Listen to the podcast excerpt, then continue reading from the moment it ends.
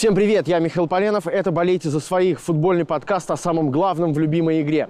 Сегодня в выпуске, как судья Вилков накосячил и попытался это скрыть, что за сопернику Краснодара в первом матче на групповой стадии Лиги чемпионов и чего вообще ждать от первого тура в исполнении наших команд в главном Еврокубке, а также солидарные выплаты, что это такое и как работает. Это подкаст «Болейте за своих», выпуск номер 37. Мы начинаем. Поехали.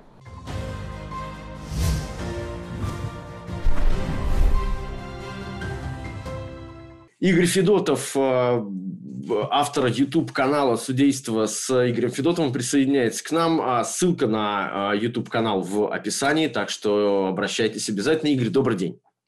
Здравствуйте. Спасибо вам большое, что э, нашли время. Давайте с вами сразу к самому главному, к эпизоду с а, ну вот к тому самому спорному эпизоду в матче Рубина и Краснодар. Давайте мы его сразу начнем смотреть для того, чтобы разбираться, что э, там происходило. Очень важно пояснить, что это техническая картинка от э, оператора Рубина, которая снималась одним планом с, высо- с высокой точки. В трансляции не было понятно главных подробностей. Вот, собственно, что происходит. Идет атака Рубина, идет атака Краснодара, мяч попадает в руку э, защитнику Рубина, но арбитр этого не видит. Он у меня подвисает немножко, да, я, э, с правого фланга идет прострел, а, забежал Вилков очень глубоко, хотел показать, наверное, какой он физической готовности, пропускает этот момент. В этот момент а, ВАР а, ему начинает говорить, что ты видел. Соответственно, он говорит, что он ничего не видел, произошел какой-то инцидент. Они вот, вот пока вот все это идет, он бежит и разговаривает с ВАР. Вот. Дальше, соответственно, ВАР э, говорит, у нас проверка, и с ним начинает теперь разговаривать АВАР, то есть второй арбитр, который находится на ВАР. Здесь а, очень Вилков... важный момент. А, очень важный момент, потому что происходит в игре остановка. Очень кстати для арбитра, правда? Потому что сейчас можно Правильно. вернуться. И он, и он все это объясняет. Они идет проверка. А, он начинает показывать э, за несогласие Мустаеву желтую карточку, соответственно.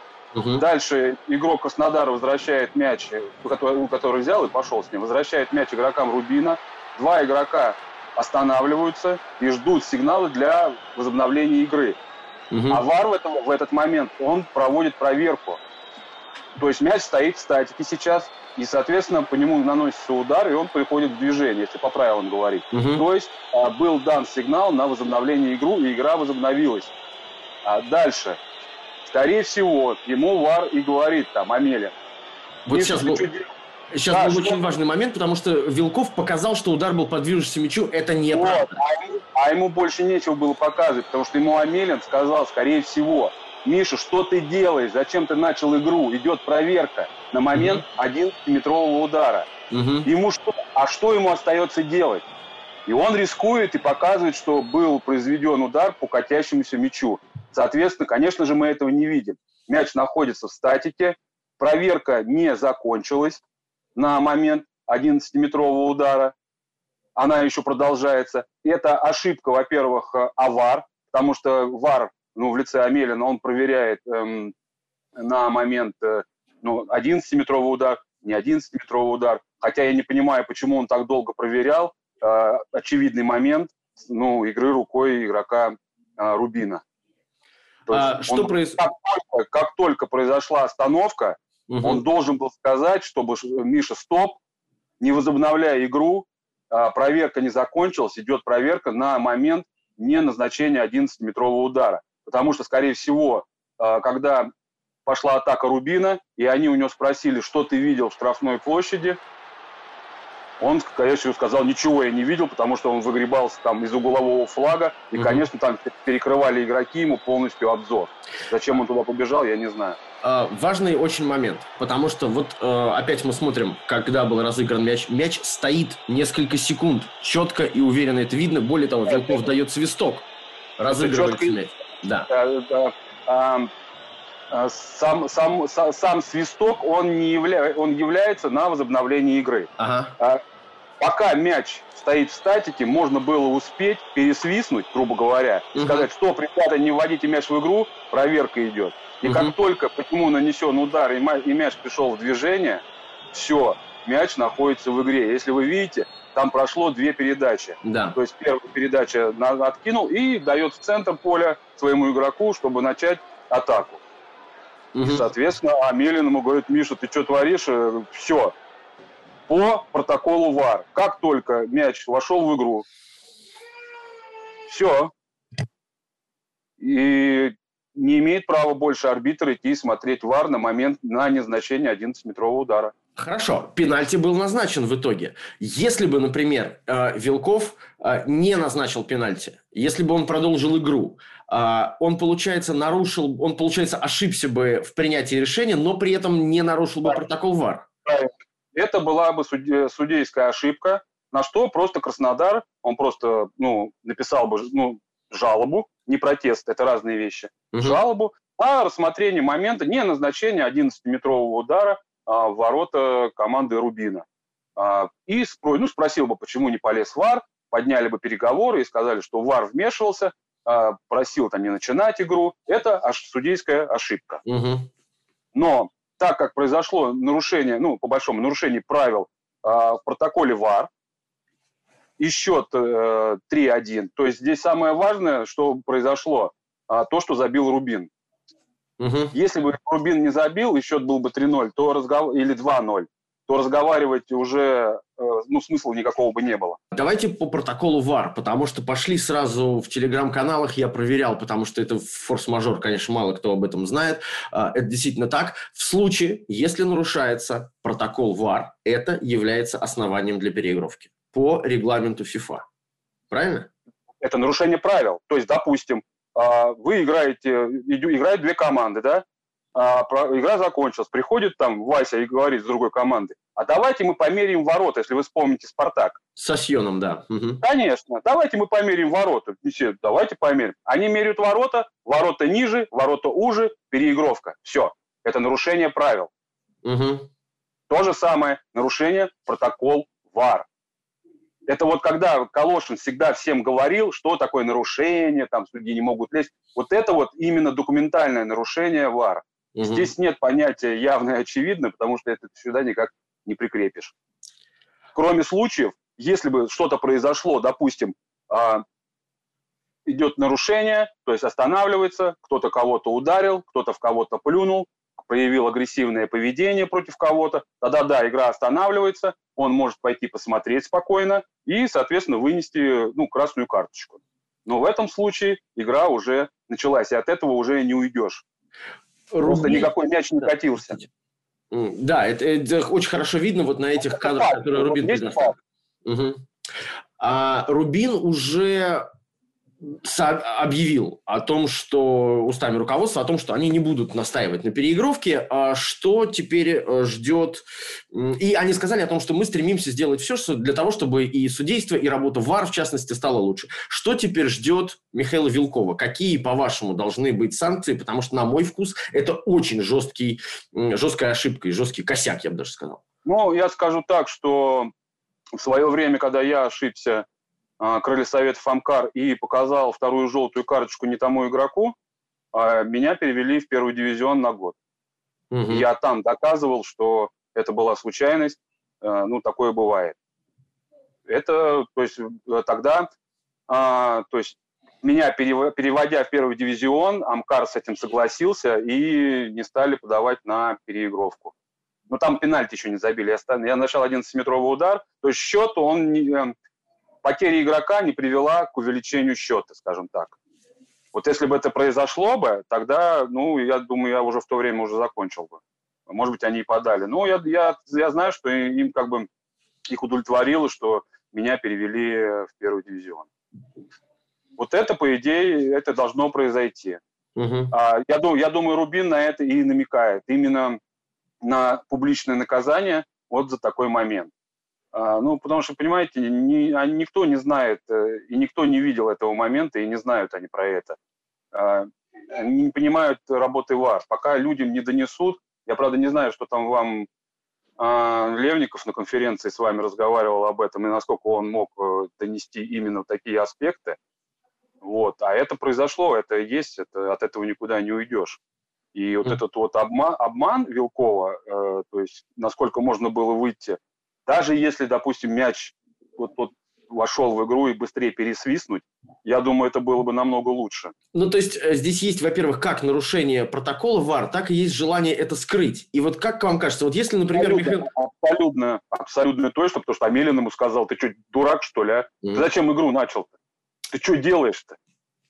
А если, например, Михаил Вилков придет в эфир, ну, например, там на Матч ТВ и объяснит, скажет, что я был неправ, да, это вот такая вот э, это моя ошибка, мой косяк, я ничего не имел в виду, просто так получилось, извините, приношу свои извинения. Как, по-вашему, это может повлиять на э, степень наказания?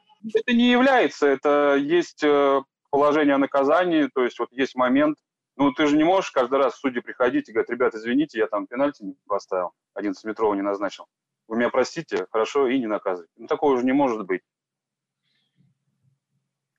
Вот. Я думаю, в тот момент он сам, ну, если посмотреть на выражение его лица, он перешел просто на мат с футболистами и рассказывать им, а, что мяч катился, чего вы мне рассказываете. Ему деваться было уже некуда, вот в этом моменте конкретно. Угу. Они уже понимали, что он пойдет смотреть, что это 11-метровый, а, а сама процедура, она полностью неправильно сделана. Угу. Понятно. Проще, проще, наверное, было бы объяснить, что арбитры не стали нарушать протокол ВАР, поэтому они не назначили 11-метровый удар в ворота угу. Рубина. А, понятно. Спасибо вам большое за разъяснение. Мы будем ждать э, решений э, по судьбе Михаила Вилкова. Такая ситуация случается очень редко. Э, Игорь Федотов, автор телеграм, автор YouTube канала, прошу прощения, судейства с Игорем Федотовым. Большое вам спасибо за разъяснение. Было очень интересно. Спасибо.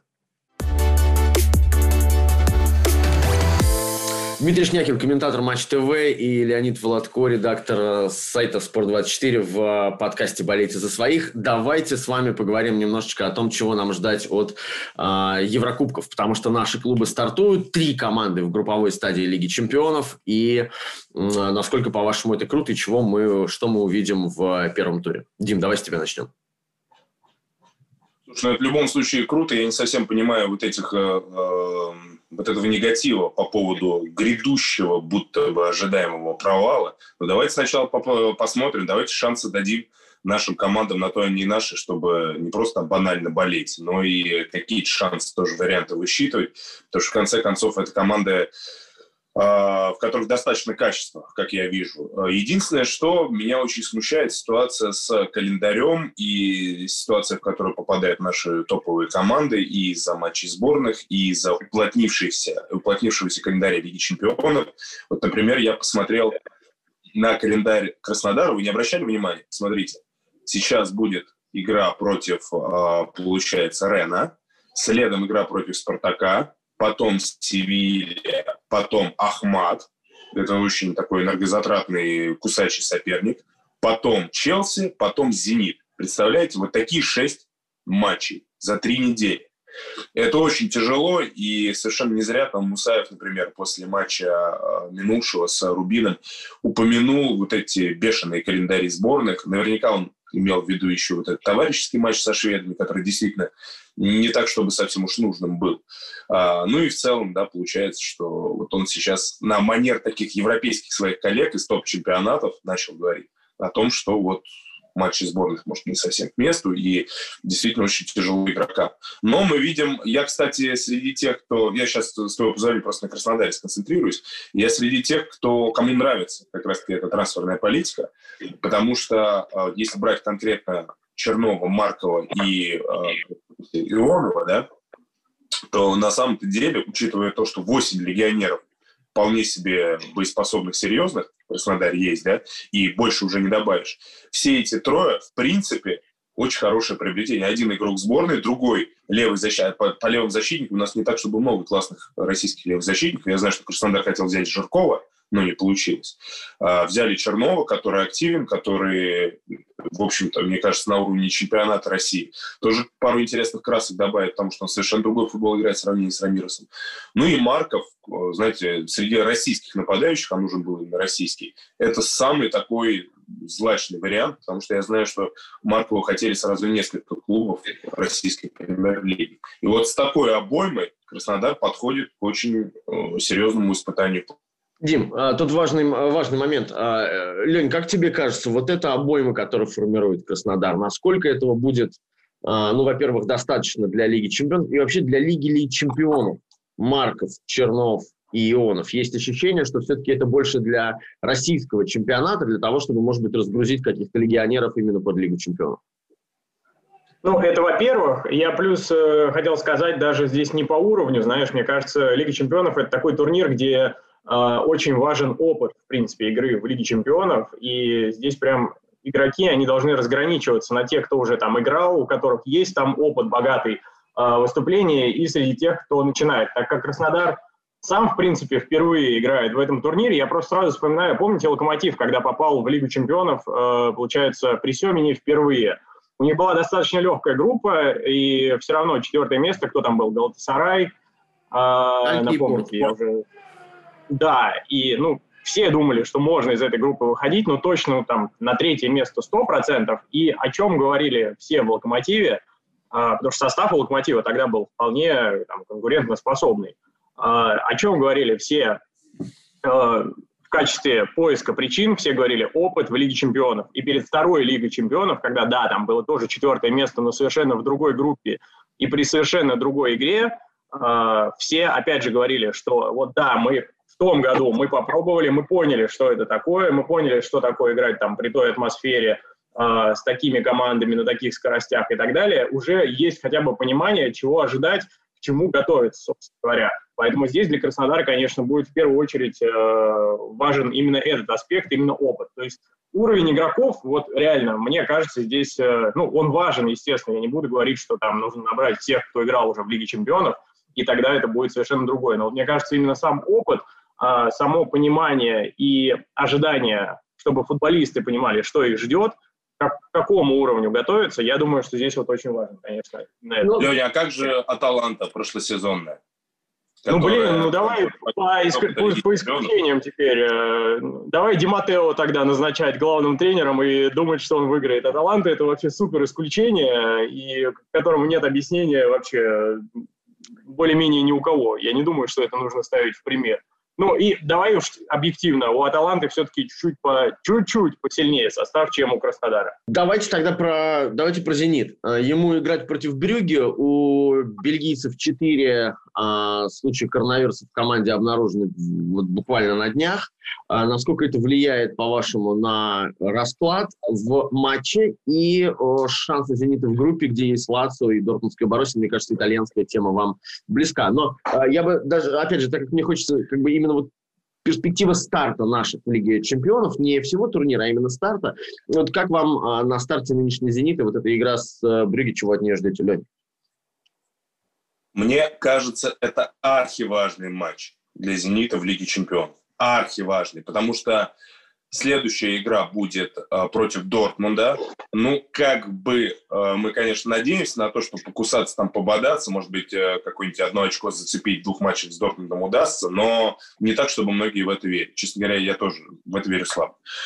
А, поэтому перед тем, как э, начать вот это двухраундовое противостояние с Лацо, оно, очевидно, будет ключевым для «Зенита» в вопросе выхода в Лигу чемпионов нужна железобетонная победа. Нужна победа в первом э, матче, особенно с учетом того, что обескровлен э, Брюге, особенно с учетом того, что сейчас совершенно неожиданно у «Зенита» появляется обойма. Честно говоря, я еще там буквально, может быть, три недели назад не очень-то как-то в это верил, что «Зенит» тоже вытянет. Но после того, как вернулся Кузяев, после того, как Вендела обрели, восстановился Дриуси. Малком, я так понимаю, не успевает восстановиться в первом матче. Мы понимаем, что у «Зенита» есть не только варианты, опять-таки, в количественном качестве, но и варианты в плане реструктуризации игры. Потому что, вот, например, мы за последние там пару недель увидели разные «Зенит». Это были и 4-4-2, это были и со «Спартаком», там, ну, что-то напоминающее даже 4-3-3, с разной трактовкой роли Ерохина. Ерохин тут еще тоже форму набрал потрясающую. Я думаю, он тоже может стать сейчас боевой единицей, там, в плане выхода на замену, может, даже в основу в Лиге чемпионов. Ну и э, Сочи мы видели вариант с Ромбом, где Дриуси, вернувшийся, занял позицию под нападающими. И мне-то как раз кажется, что это самый такой, один из из этих трех вариантов это самый, э, может быть, подходящий перед встречей с этим самым Брюки, потому что в нем есть баланс есть три центральных полузащитника, которые там свои э, вопросы по части разрушения будут решать. А вот троечка атакующая, видимо, это Дзюба Азмун и, я так понимаю, Дриуси, вот она имеет все шансы что-то там сотворить в матче с Брюги. Потому что, поэтому я уверен, что с Брюги нужно играть от себя в атаку, и нужно обязательно выигрывать, потому что мне кажется, Зениту очень повезло, когда, помните, во время жеребьевки там были вот эти два шарика, Лацо и Интер. И вот если бы это был Интер, дела были бы гораздо хуже. А с Лацо нынешним, мне кажется, можно биться. Лень, тебе спокойно за нынешний «Зенит»? Вот сейчас перед стартом Лиги Чемпионов? Как вообще за кого-то можно быть спокойно э, в Лиге Чемпионов, если речь идет о российском клубе? Э, «Зенит» каждый год, ну не только «Зенит», а «Зенит» в частности просто каждый год попадает в ситуацию, когда группа вроде бы не самая сложная, но потом в плей-офф оказывается, что там какая-то команда, которая попала и там вышла, считалась э, изначально аутсайдером, она-то оказалась ого, и каждый год в плей-офф там болельщики «Зенита» мне кажется, это уже как флешмоб, да, какой-то, что типа... О, ну да, вот с кем мы играли, да. Это... А скажи, нас... кто, кто тебе кажется может в плей-офф выстрелить из этих двух, ну, оставшихся двух, видимо, команд, если мы Брюги не считаем кандидатом на выход, Дортмунд или Лацо? Лацо может психануть и дойти как Аталанта там далеко? Если бы сейчас э, была весна, э, то сто процентов. Но то, в какой форме Лацио прямо сейчас – а, это, ну, вот Дима правильно сказал, был вариант между Интером и Лацио. Это сейчас просто команды из двух разных вообще полушариев. А, то есть это, ну, это не конкуренты, в принципе, друг другу. Это огромное везение, что появился Лацио. То, как Лацио стартовал в этом сезоне, то есть сейчас в такой форме, ну, это реально подарок. Вот сейчас выглядит как подарок. Это клуб, который заскочил в Лигу чемпионов, который выдал там один из самых ярких э, сезонов э, там, своей там, новейшей, да, истории, вот, и который при этом, ну, сейчас объективно, там, посмотрите на результаты, переживает, ну, кризис, и поэтому э, я здесь, кстати, не поддержу разговор о том, что там повезло с календарем. Понятно, что можно любой календарь анализировать и думать, там, повезло, не повезло. Понятно, что первый матч с Брюге дома э, – это там лучший шанс, чтобы начать Лигу чемпионов с победы. Понятно, что это хорошо. Но сыграть прямо сейчас с Лацио дома, ну, там, отстреляться, просто поймать их на э, вот этой форме, в которой они сейчас находятся, я думаю, что тоже было бы неплохо совершенно. Ну, опять а же, если... Может, я... быть, может быть, да. Лацио будет еще в форме похуже к тому моменту, как будет. Возможно, возможно, да. А «Зенит»? «Зенит» тоже... Вот, вот, вот в этом прелесть Лиги Чемпионов для нас, с одной стороны, прелесть и недостаток, потому что мы как бы сами не знаем, в каком состоянии будет, будут наши команды. Сейчас все большие клубы, которые играют в Еврокубках, пройдут 7 матчей за 3 недели. Это чудовищное испытание для всех. С учетом той подготовки, которая была, это проблема что для Баварии, что для «Зенита», что для Брюги, что для Реала. Это для всех сложно. А давайте о «Локомотиве». У него, кажется, группа такая, в которой ну, можно просто закурить и получить удовольствие если выйдет. А, и группа беспроигрышная, потому что, ну, займешь ты там, третье место. Ну, если, молодец. Миш, если, да. если успеют зажигалку поднести к сигарете, потому что там, там придется уже отвлекаться на вытаскивание мячей из сетки. Ну, очень тяжелая группа, очень. Очень. Слушайте, она такая же, как в прошлом году, плюс-минус. Смотрите, а, э, Зальцбург в своем э, превью на сайте написал да. о том, что Локомотив это пассажиры в Лиге Чемпионов. А насколько это вообще, по-вашему, а, нормально, б, обидно и с, правда? Предусмотрительно при этом, а, написав об этом на немецком языке, а в английской версии, вот что меня сбило с толку, я полез проверять, правда ли это, а вот в английской версии там было все лайтово плане вот этих вот обидных каких-то э, россказней.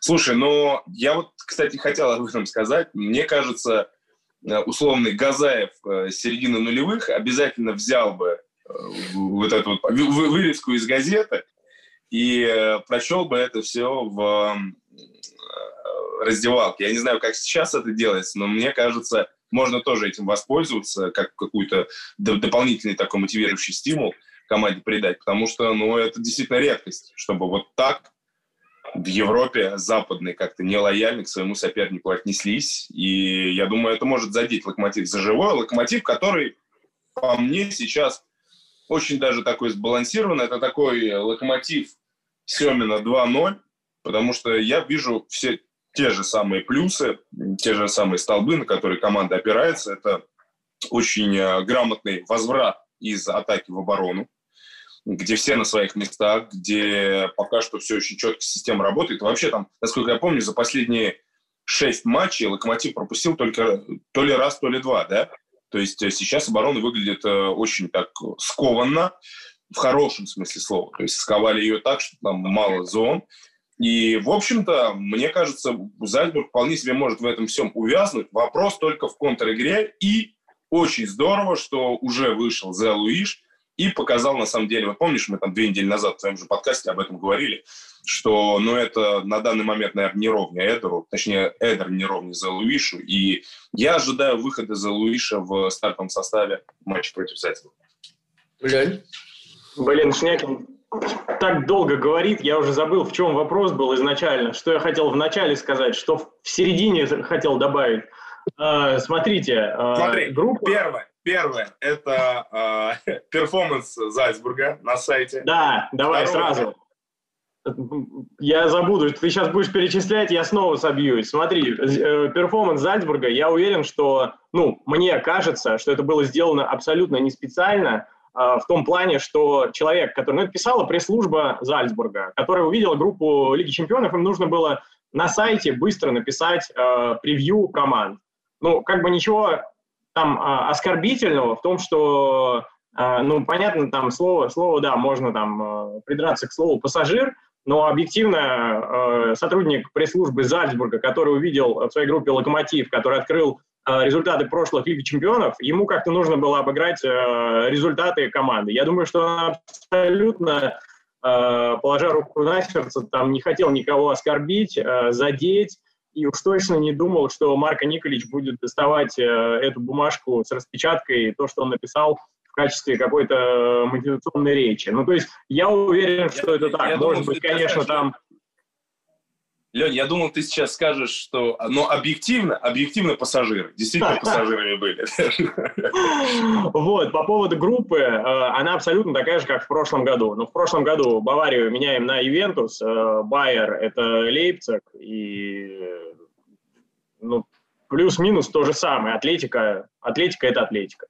Поэтому я, я вообще не, не согласен, Лень, вообще не согласен. Ты посмотри, подумай. Ювентус – это та команда, которая чисто исторически, ты сам прекрасно это помнишь, вот в последнее, да, возьми хотя бы там десятилетие, очень медленно разгоняется в Лиге чемпионов очень медленно. И вот не всегда там получается заранее себе путевку в плей-офф выбить, то есть всегда с какими-то вот подковырочками, проблемами. Это не такая машина в группе Лиги Чемпионов, да, такая как Бавария, которая как можно быстрее пытается взять свои четыре победы в первых четырех матчах и дальше уже закурить, там, выпускать э, дубль.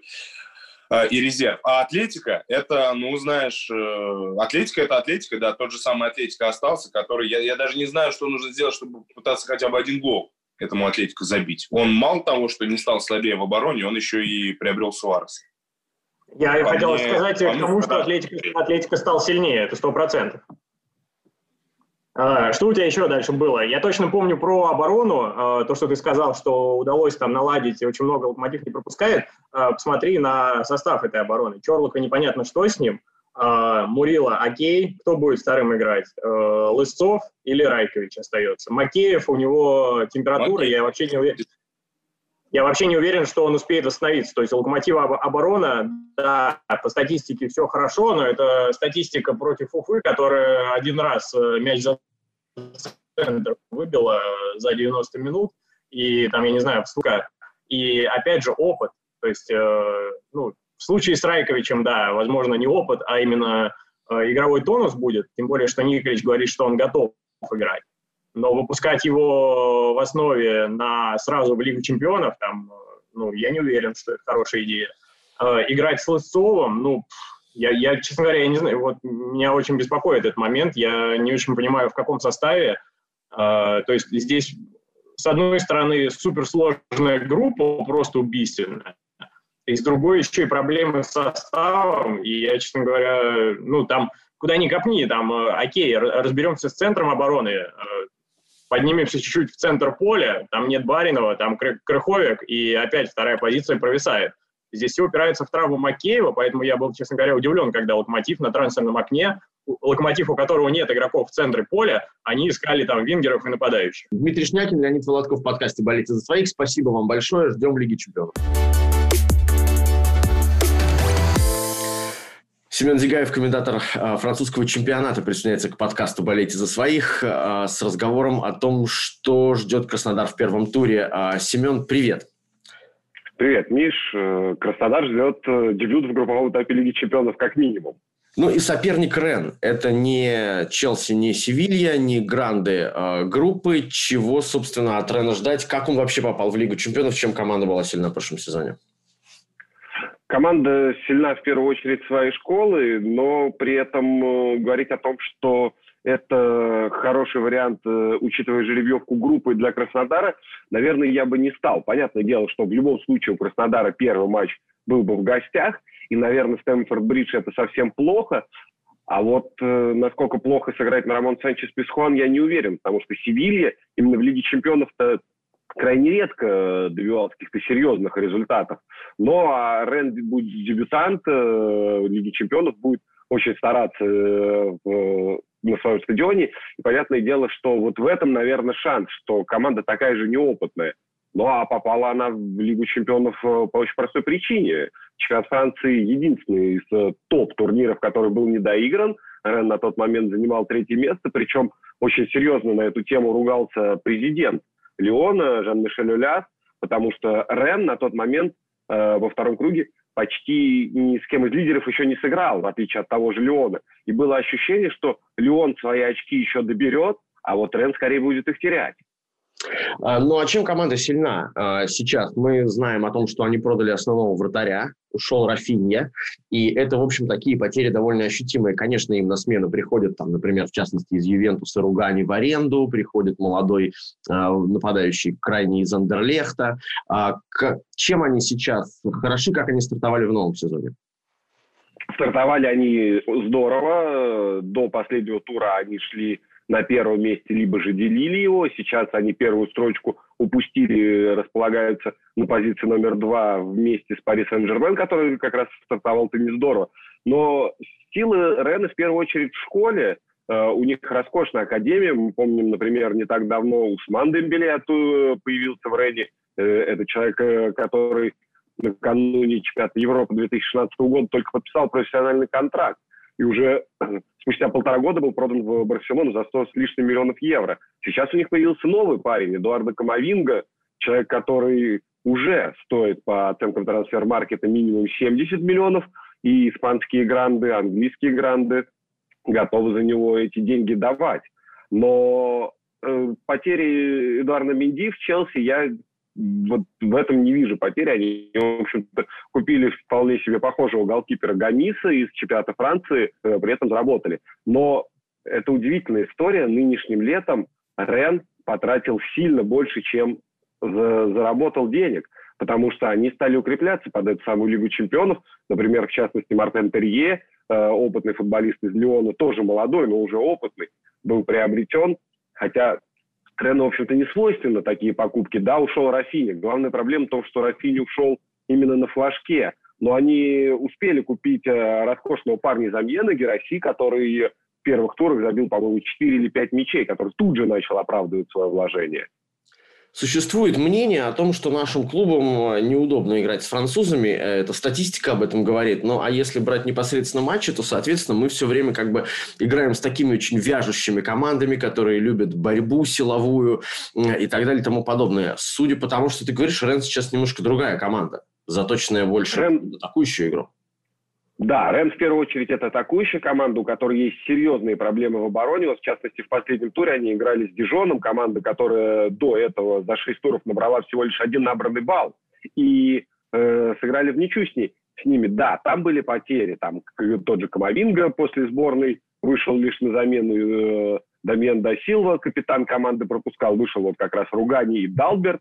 Э, которого мы знаем по выступлениям за Интер и Фиорентину, сразу дебютировали сразу в стартовом составе. И, конечно, оборона отчасти напоминала проходной двор. И вот в этом шанс как раз Краснодара. Если Краснодар будет быстро двигать мяч вперед, в завершающей стадии быстро его перепасовывать и доставлять на нападающих, ну, в частности, на Берга, либо же за счет дриблинга, что тоже не менее важно. Тогда у Краснодара есть шанс. И очень нужно играть надежно в обороне против Рена, потому что Рен и бежит. Да, понятно, Рафинья был одним из лидеров. Без него тяжело. Но что касается обороны, во Франции это частая история. Есть Данте, есть Хилтон, есть э, Николя Полуа. Они в, в чемпионате Франции очень любят опытных, возрастных э, защитников, которые умеют хорошо читать игру, но при этом, естественно, уже их скоростные данные где-то давно позади. А, еще довольно любопытная фигура у, у Рена на скамейке тренерской, ну, собственно, на скамейке запасных главная фигура, это тренер, довольно молодой. А, тренер вообще, насколько можно считать Рен сейчас прогрессивной такой командой, именно с а, тренерской точки зрения? Желен Стефан отличный тренер, и в конце концов, он, раз он вывел команду в Лигу чемпионов, э, Рен в этой самой Лиги чемпионов не видели. Мы привыкли за последние, там, ну, возьмем лет 30, да, видеть Марсель, Монако, Леон, Пари Сен-Жермен.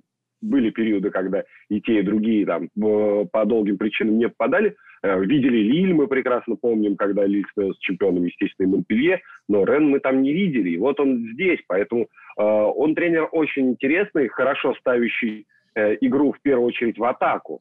И недаром у него был очень хороший атакующий потенциал, но, я говорю, очень много было завязано на игре Рафини. И вот как его потерю и насколько быстро сможет восполнить Рен, это, конечно, вопрос. В любом случае, мы ждем э, старта Краснодара в Лиге чемпионов исторического, и все наши команды играют против, ну, скажем так, не фаворитов своих групп. И в этом, наверное, наше преимущество и для Краснодара. В частности, Семен Зигаев в подкасте «Болите за своих». А, Семен, спасибо тебе огромное. Ждем игры Краснодара и Рена. Артем Локалов присоединяется к подкасту «Болейте за своих». Тем, а, приветствую тебя. А, давай вот на какую тему побеседуем. А, ты поднимал тему важную, на мой взгляд, получение компенсаций школой, которая воспитала Александра Головина. И, в общем, можно сказать, что это дело закончилось успехом, и деньги дошли и оказались уже, уже даже применены. Привет, Миш. Э, ну, я должен, э, наверное, дополнить тебя и сказать, что тему все-таки понял, поднял Илья Штеблов, э, ведущий и автор блога Moneyball, и, в общем, хороший и журналист, и специалист в этой теме. Мы были на конференции, где принимали участие спортивные менеджеры, представители РФС, и на этой конференции он задал вопрос про Александра Головина. Это было в прошлом году, и он сказал, что как вообще дела с компенсацией за него, вот с выплатой так называемых солидарных выплат. И оказалось, что все не очень хорошо. А, футбольные школы, где воспитывался Александр Головин, сами не заявили о том, что они хотели бы получить деньги, хотя должны это сделать по правилам. Соответственно, Монако был не в курсе, куда вообще обращаться. По-моему, было какое-то одно странное письмо в школу города Осинники, которое все посчитали фейком. Ну, хорошо, что все вот э, так разрешилось. Я действительно после этого стал следить за этой историей. Э, дошли ли деньги, до кого они дошли, потому что там было довольно много претендентов на них. И сейчас для меня один из вопросов, который я хочу в ближайшее время выяснить, дошли ли деньги до училища Олимпийского резерва, которое находится в городе Ленинск-Кузнецкий, где больше всего времени провел Головин. Но я опасаюсь, как бы они остались как раз без компенсации, потому что э, новое поле получила школа в Калтане, где он начинал играть. Э, компенсацию получила еще, по-моему, какая-то одна школа, а вот училище Олимпийского резерва, оно просто, я так понимаю, не значилось в вот этих заявочных листах, потому что он был заявлен то там за молодежную команду э, Металлург Кузбасс, то еще там какого-то клуба из Кемеровской области. А вот а училище, где он провел больше всего времени, нет. И, судя по всему, они могли остаться вот ни с чем. Надо будет э, выяснить, как э, дошли ли э, в итоге деньги до них. Скажи, пожалуйста, насколько вообще это открытый, скажем так, процесс, насколько охотно э, так или иначе делится информацией. Я знаю, что в России в общем, не очень принято раскрывать по разным причинам.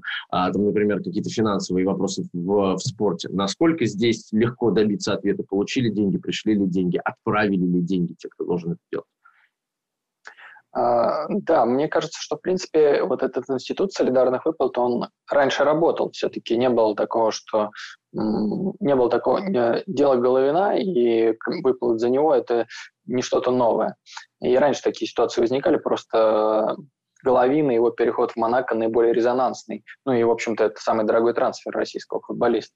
Поэтому, в том числе и поэтому, э, эта ситуация вся возникла и стали более внимательно к этому относиться. Я после этого интересовался, допустим, выплатами, э, темой выплаты за Александра Соболева, э, который перешел в «Спартак». И вот, э, допустим, Том уже э, компенсацию за него получила, где он э, начинал играть. А в Барнауле, откуда родом Александр, обратились, по-моему, в РФС или в РПЛ.